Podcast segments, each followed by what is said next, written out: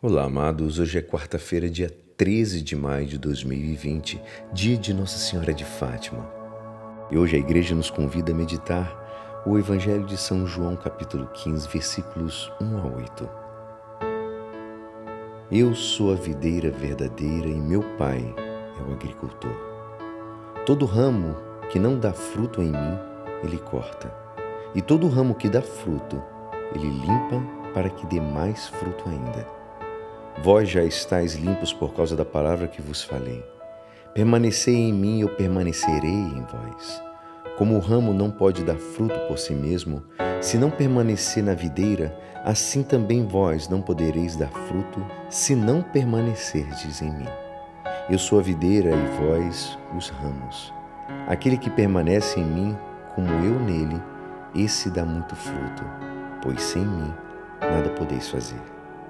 Quem não permanecer em mim será lançado fora, como um ramo, e secará. Tais ramos são apanhados, lançados ao fogo e queimados. Se permanecerdes em mim, e minhas palavras permanecerem em vós, pedi o que quiserdes, e vos será dado.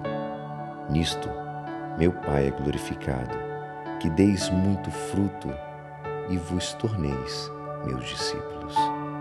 Essa é a palavra da salvação.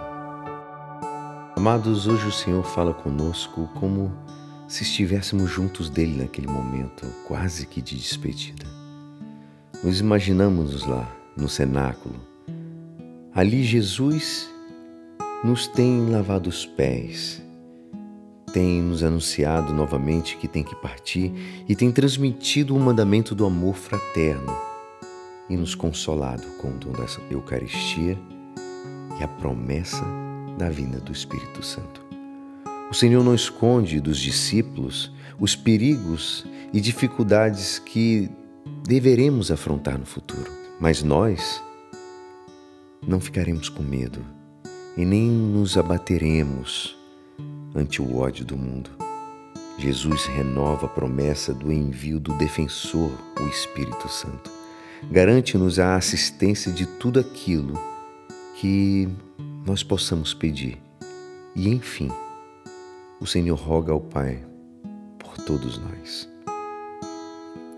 Nosso perigo não vem de fora.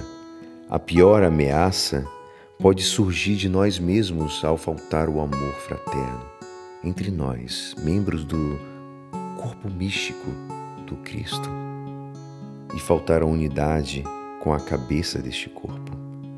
A recomendação é clara ele diz: Eu sou a videira e vós os ramos.